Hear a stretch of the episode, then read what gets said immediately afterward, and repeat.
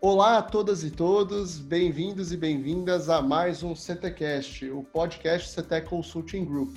Hoje nós traremos aqui uma convidada super especial que falará sobre um assunto muito interessante, que é a implementação de Lean na área da saúde. Mas antes de apresentar a nossa convidada, queria aqui dar as boas-vindas também ao Marcos, consultor do CETEC Consulting Group e da CETEC Healthcare, que estará conosco nessa entrevista. Tudo bem, Marcos? Opa, Luiz, tudo bem? Boa tarde. Boa tarde, tudo certo. E a nossa convidada hoje é a Aline Guimarães. Tudo bem, Aline? Olá, boa tarde, tudo bem? Perfeito, excelente. Bom, para a gente começar, Aline, você queria se apresentar um pouquinho para a gente, por favor, contar um pouquinho da sua experiência? Claro. É, bom, eu sou a Aline, sou médica, tenho formação em clínica médica, em geriatria e atuo na área de gestão já há pelo menos é, uns oito anos. É, eu já fiz um pouco de tudo na área de saúde, né? Já trabalhei em hospital, já trabalhei em instituição de longa permanência, porque sou geriatra, e me apaixonei pelo home care, onde eu tenho uma trajetória mais longa. E dentro do home care eu passei por todos os locais, fiz visita, fiz supervisão de plantão, fiz saída de emergência, fiz coordenação e por fim é, passei alguns anos na gerência médica e lá eu me apaixonei por essa área, né, de processos, de melhoria contínua. E eu costumo dizer que o Lean, é, a gente é, muitas vezes a gente é lean e nem sabe, né? E um dia a gente sai do armário. Aí quando a gente sai do armário, a gente descobre, ai gente, eu já era lean, eu nem sabia o que era lean. e eu me identifico muito com isso, né? Depois que eu conheci ferramentas e que eu fiz uma formação em Lean Six Sigma, que eu é, me certifiquei como Green Belt, eu começo a enxergar o mundo de uma outra perspectiva com nome e sobrenome, né? Que é Lean Six Sigma. Perfeito, excelente. Bom, eu vou começar aqui fazendo aqui algumas perguntas, porque a gente tem alguns assuntos aqui a debater e vai ser muito interessante escutar a sua experiência. Depois o Marcos também vai colocar alguns pontos. O Marcos tem uma experiência dentro da área da saúde muito forte em projetos recentes. É, como que você vê a questão aí da, da, jornada do Lean, os tipos de projetos que acontecem dentro da área da saúde? Como que você vê essa aplicação, Aline, é, desses conceitos tão tradicionais aí da manufatura, depois viendo, é, que vieram aí para a parte de Lean Office, depois falamos aí muito de agilidade, do Lean na TI. Como que você vê esses conceitos aplicados na área da saúde? Bom, é, eu acredito que como o Lean tem um tempo muito menor na área de saúde, é, a gente ainda tem muita oportunidade, muita oportunidade mesmo e entender o Lean como é, uma, uma ferramenta né, de melhoria contínua, onde a gente consegue otimizar os processos e colocar no centro o que é mais importante, reduzindo o desperdício, é, traz a perspectiva de excelência operacional para qualquer instituição de saúde. E quando eu falo qualquer instituição de saúde, eu falo de hospital, de UPA, de laboratório, de home care, de instituição de longa permanência, de qualquer instituição de saúde. É, o Lean, quando você consegue enxergar as coisas por uma perspectiva Lean, você consegue aplicar para além da instituição de saúde, para a sua vida, né? E é, trabalhando na área de saúde, eu vejo muitas oportunidades e acho que parte do desenvolvimento insuficiente ainda se dá por termos poucos é, líderes para encampar, né? A gente começa a ver um movimento mais forte de um tempo para cá. Algumas instituições é, elas já nascem lean, mas a grande maioria ela ainda engatinha. Perfeito, muito bom, Marcos, sua vez. É, acho que é um, um, desafio muito grande, né? A área da saúde, assim como a Aline falou, está tá começando a, a, incorporar nas instituições, né? Toda a metodologia Lean.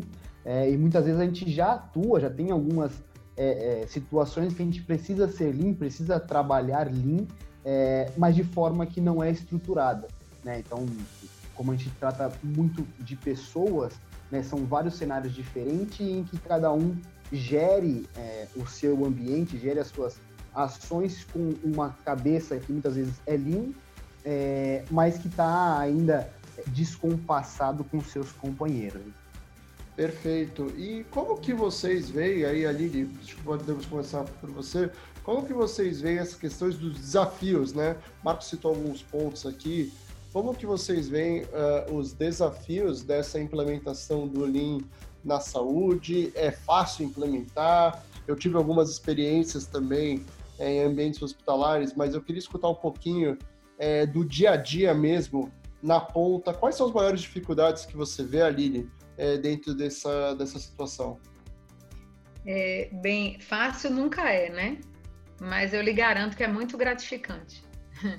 E quando a gente consegue, é, a gente vê o resultado a longo prazo, né? A gente vê a curto, a médio e a longo prazo. E é, eu acho que os maiores desafios eles estão relacionados à cultura, à liderança, né? É, eu diria assim que o engajamento da equipe é algo fundamental. É, mas assim, saber vender o Lean como algo que gera valor com o mínimo de desperdício, ele ajuda a engajar, né?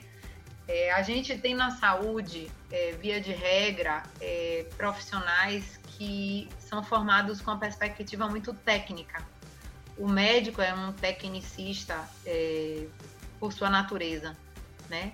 apesar da cultura do médico ser muito voltada para a evidência científica e isso ter é, um alinhamento com o fato da gente precisar de dados validados, de um sistema de medição confiável para a, definição, isso tem muito nos projetos de Mike, isso é a base do projeto de Mike, a gente tem uma atuação pautada na responsabilidade médica que ela é individual. Então, uma, um dos desafios que eu acho é, que cumpre a gente pontuar aqui é o fato dos é, profissionais de saúde muitas vezes trabalharem é, em equipes, mas de forma desintegrada, de forma individual. Isso é um desafio, né? Um outro desafio é que a gente não tem é, arraigado é, no setor saúde uma cultura lean. Então, é, a gente muitas vezes a gente não, não vem da alta liderança esse suporte para que a melhoria é, contínua ela esteja na base na base dos processos de trabalho, né? E aí o que é que a gente vê? Às vezes a gente vê as pessoas trabalhando e atuando em suas áreas sem um pensamento sistêmico. E quando se propõe uma mudança, uma melhoria, às vezes a gente se depara com a perspectiva daquela cultura. A instituição ganha, mas eu, enquanto profissional, perco. E a cultura do perde-ganha, ela pode boicotar qualquer projeto, né? Então, assim, o engajamento, ele depende é, da voz do cliente externo e da voz do cliente interno. Como é que essa mudança, essa melhoria vai gerar é, melhoria para a instituição, para o paciente e para o profissional.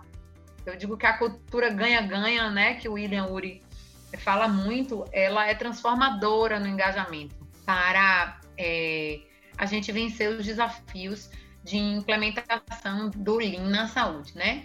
Uma outra questão que eu acho que é importante falar é da atitude da liderança. Como temos é, poucos líderes com é, formação e a gente tem assim, o, é, em saúde a gente vê muito assim, um bom enfermeiro, um bom médico, um que lida bem com processos, sabe seguir processos, automaticamente assume uma função sem uma, uma formação de fato e é, a gente precisa realmente formar líderes com essa perspectiva, com essa mentalidade, para que a gente possa transformar e engajar as pessoas, né? Isso é muito importante. Uma outra coisa, para não me alongar demais, né? Porque são, são muitos os desafios, é a questão do alinhamento das melhorias que o Lean propõe com o propósito ou com os objetivos estratégicos da instituição. Quando a gente não tem esse alinhamento, a gente vai passar por dificuldades maiores, porque a gente não consegue que a melhoria esteja alinhada com é, o objetivo da instituição e, e a gente não consegue vender isso enquanto ganho né, para a instituição. Ah, é perfeito. Né? Esses apontamentos é, conversam bastante algumas coisas que eu ia até falar aqui, colocar aqui. Né?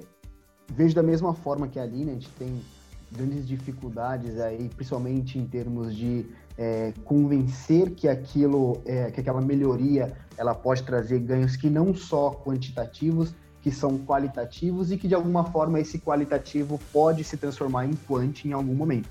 Né? A gente tem essa essa caminhada aí.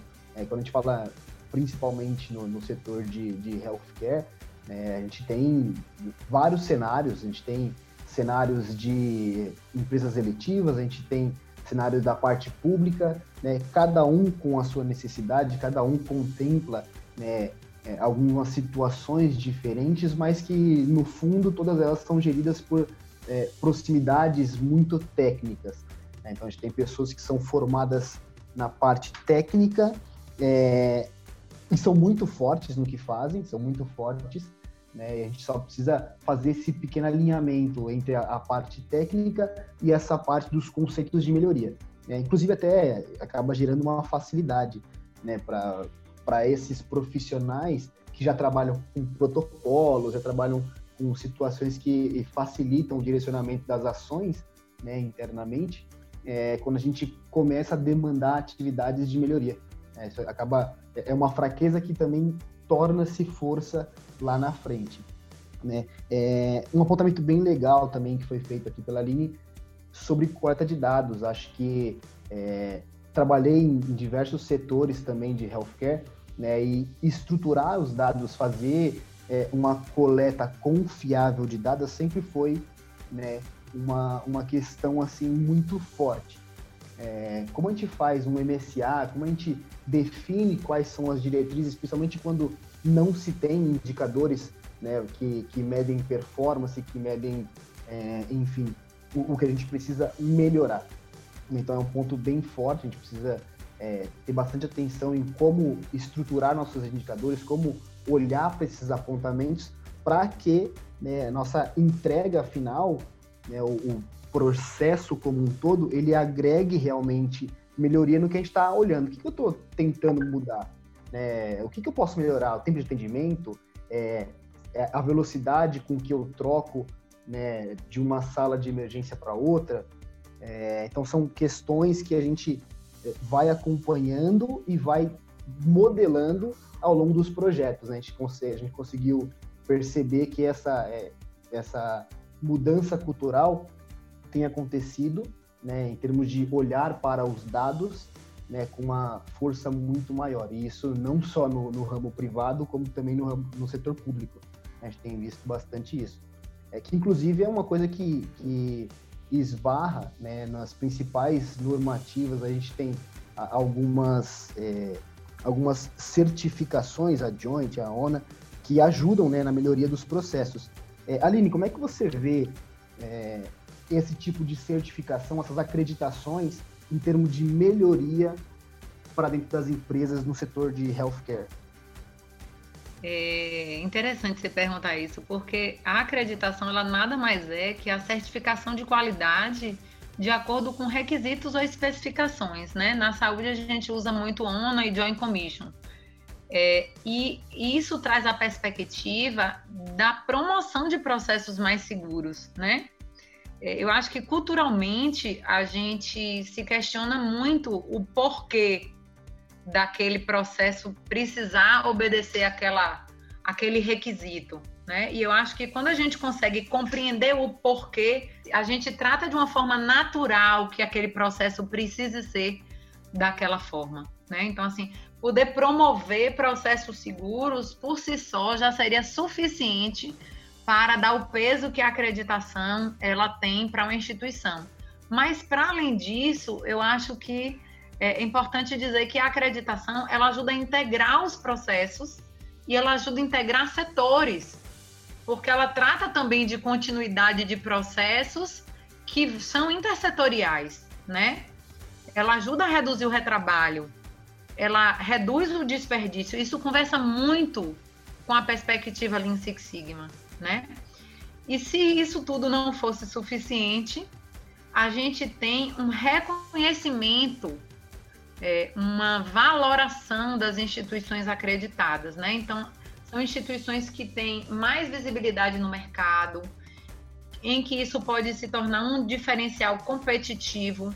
Ele traz uma perspectiva de credibilidade e algumas operadoras elas já é, começaram a mudar a forma de remuneração e a forma de a forma de reajuste, de reajuste de suas tabelas, de acordo com a certificação.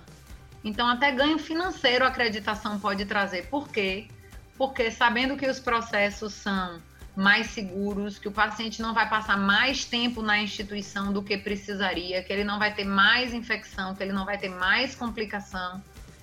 Se, se consegue ter uma perspectiva de valorar financeiramente a qualidade medida e comprovada numa instituição. E aí a gente sai do fee service para o fee for performance, que é essa perspectiva de remunerar é, através dessa, desse indicador de qualidade, né? E além disso, a acreditação ela permite que a gente enxergue dentro de instituição oportunidades é, e enxergue riscos, mitigue esses riscos e proponha essas melhorias, né? Perfeito. Eu, minha cabeça agora, ela tá querendo fazer um monte de pergunta, mas a gente precisa ir para nossa parte final aí do nosso papo. É, e você falou dessa questão da mudança aí de forma de precificação ou de, de, de bonificação, por exemplo, é, e, e, a gente fala de coisas diferentes, de inovação. Como que você vê a questão de integrar, a gente fala muito de agilidade né, organizacional, a questão de inovação, como que você vê que, que esses temas entram dentro da área da saúde, é, no dia a dia, é, como que você consegue observar esses movimentos dentro do universo de healthcare ali? É, eu, eu vou ser inovadora no que eu vou dizer, né? Porque todo mundo, quando fala de inovação e agilidade, fala de processo, fala de sistema, fala de tecnologia, fala de informática. E eu costumo dizer que mesmo quando a gente não tem sistemas sofisticados, a gente tem um simples Excel, a gente consegue fazer as coisas, né? Então eu vou te dizer que para mim agilidade e inovação ela tem relação direta com a autonomia.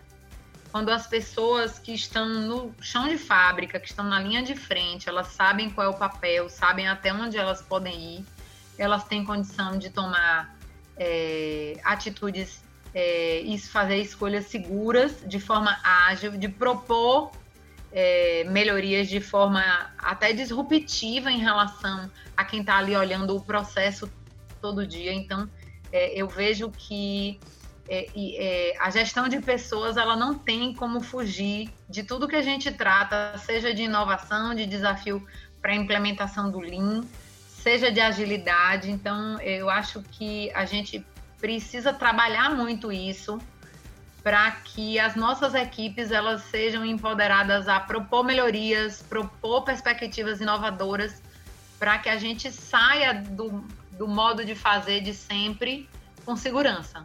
Perfeito, muito bom. Para a gente fechar, é, primeiro já indo aí para essa parte final, queria agradecer, Aline, sua disponibilidade, você ter topado esse, essa ideia, agradecer ao Marcos também, é, eu entendo pessoalmente, aí um relato pessoal, que se a gente. Você falou muito da questão do ganha-ganha, né? Se a gente começasse a olhar para essa questão com mais carinho do Lean na saúde, tendo essa visão ganha-ganha, porque no fundo o que importa é o paciente, estas estamos trazendo valor agregado para ele, mas para os outros players aí também, para o médico, para o enfermeiro, para o hospital, para o poder público, tem muita gente que pode ser envolvida positivamente aí nessa ideia. É, e você clareou muitas coisas aqui para quem pode estar nos escutando da área da saúde que quer começar nessa jornada. Então a pergunta final que fica é o que você recomendaria para alguém que quer ter essa visão mais de gestão, de Lean, ou de melhoria mesmo de processos na área da saúde, o que você recomendaria que essa pessoa fizesse? Qual o caminho que ela seguisse? É, eu vou, antes de responder essa sua pergunta, eu vou acrescentar a sociedade como um todo. Quando você fala que o ganha-ganha é, é para o hospital, é para instituições públicas, é, é para a sociedade como um todo, né? Eu acho que isso é, é bem importante, a nossa responsabilidade social enquanto agentes transformadores da realidade, é, ela é, é, bem importante. Bom, é, eu, o que eu recomendo é estude. estude, é, leia, é, assista o podcast, escute o podcast, porque a gente tem muito para aprender, né? Eu, eu acho que é importante quando a gente fala disso, a gente compreender e, e dominar ferramentas, né? Muitas ferramentas de qualidade, elas estão disponíveis e hoje com a tecnologia a gente consegue aprender sobre as ferramentas de qualidade de uma forma mais fácil. A gente precisa também aprender quando aplicar as ferramentas. Não basta saber aplicar as ferramentas, né? É, uma outra coisa que eu acho muito importante é aprender como engajar a equipe. Né? Quem é que é importante estar engajado? Todo mundo que está dentro daquele processo é importante. Né? Isso faz diferença, bem engajar. Entender como aquilo tem impacto no entorno, como tem impacto internamente na instituição. É, definir é, o que é que você quer. Quando você tem um projeto, você precisa definir exatamente o que você quer, para que você não, não se perca, você não vá puxando o, o, o, fio do novelo e de repente quando você olha ele é tão grande que você teria que ferver o oceano para dar conta de tudo. Então, é, defina um escopo, para aplicar o seu projeto. E se você é, consegue identificar aquilo ali, consegue identificar todos os envolvidos, quais são é, as necessidades, é, e você consegue vender esse projeto como algo que todos vão ganhar. É, e quando a gente fala de ganhar e de engajamento, cada um se engaja de uma forma, cada um ele se engaja de uma forma, e isso é importante a gente entender. E por fim, alinhar a expectativa, né? O que é que eu quero entregar com esse projeto? O que é que eu quero entregar com esse projeto para que a gente não despenda energia, mobilize pessoas, defina um escopo e no final a gente não consiga é, fazer o que a gente se propôs e não gere aprendizado, porque assim, aprender com o erro é fundamental, né? E as instituições de saúde, elas muitas vezes elas não estão preparadas para ter tolerância ao erro. E o erro é um presente, o erro é uma, é uma oportunidade de aprendizado. E eu digo assim, toda vez que a gente conclui um, um projeto, é, onde nas instituições onde eu passei, a gente fecha com os aprendizados. E os aprendizados eles precisam estar claros para todo mundo, porque todo mundo tem a ganhar. E eu acho que é isso, né? Excelente, muito obrigado. Pessoal, agradeço novamente. Queria aqui te agradecer, Aline, mais uma vez por ter topado, por ter uh, aceito o nosso convite. É, você agregou muito aí na discussão, uh, agregou, trouxe muitos assuntos interessantes para a questão do Lean da Saúde. Eu reforço o convite da Aline é, sobre a questão de aprender uh, e se preparar e estudar e quebrar paradigma é, eu vou contar um pequeno caso rápido que eu estava uma vez dando aula, é, um treinamento, realizando treinamento, né, ministrando para um pessoal da saúde e o pessoal falou, não, mas eu não quero aprender estatística. Eu falei, gente, toda amostra de sangue precisa de estatística, é uma amostra. Então a gente sempre precisa ter análise, a gente precisa quebrar alguns paradigmas e eu tenho certeza que tem muito ainda a ser feito e que a gente possa humanizar mais a jornada do paciente, reduzir os desperdícios nos hospitais e trazer aí melhores resultados. Marcos, muito obrigado também. Obrigado aí por ter por ter topado conversar conosco aí. E queria abrir para você também, Marcos, algum recado final? Opa, muito obrigado também pela, pelo convite. Obrigado, Aline, novamente. É, acho que é uma discussão muito rica, a gente precisa é, amadurecer muito mais ainda é, essa discussão. Né? E como a gente falou um pouquinho aqui sobre agilidade, falou sobre aprendizado, talvez a gente possa até é, colocar aqui né, um apontamento de tentar aprender por sprints, né? não precisa abraçar o mundo, não precisa né, querer aprender tudo de uma vez, a gente pode é, criar pequenas metas e vá aprendendo é, pouco a pouco até que você tenha conteúdo suficiente e até que você tenha vivência suficiente para até estar aqui um dia talvez com a gente igual a Aline. Perfeito, excelente. Aline, eu, eu queria fazer, eu queria sim, eu queria agradecer a oportunidade, né? Porque é uma área a qual eu, eu sou apaixonada, né? E eu acho que a minha vida não caberia tantas coisas, né? Ter filhos, ser conselheira de um conselho regional de medicina e trabalhar e fazer curso de costura e ser dona de casa, esposa, se eu não tivesse uma mentalidade lean, certamente não caberia.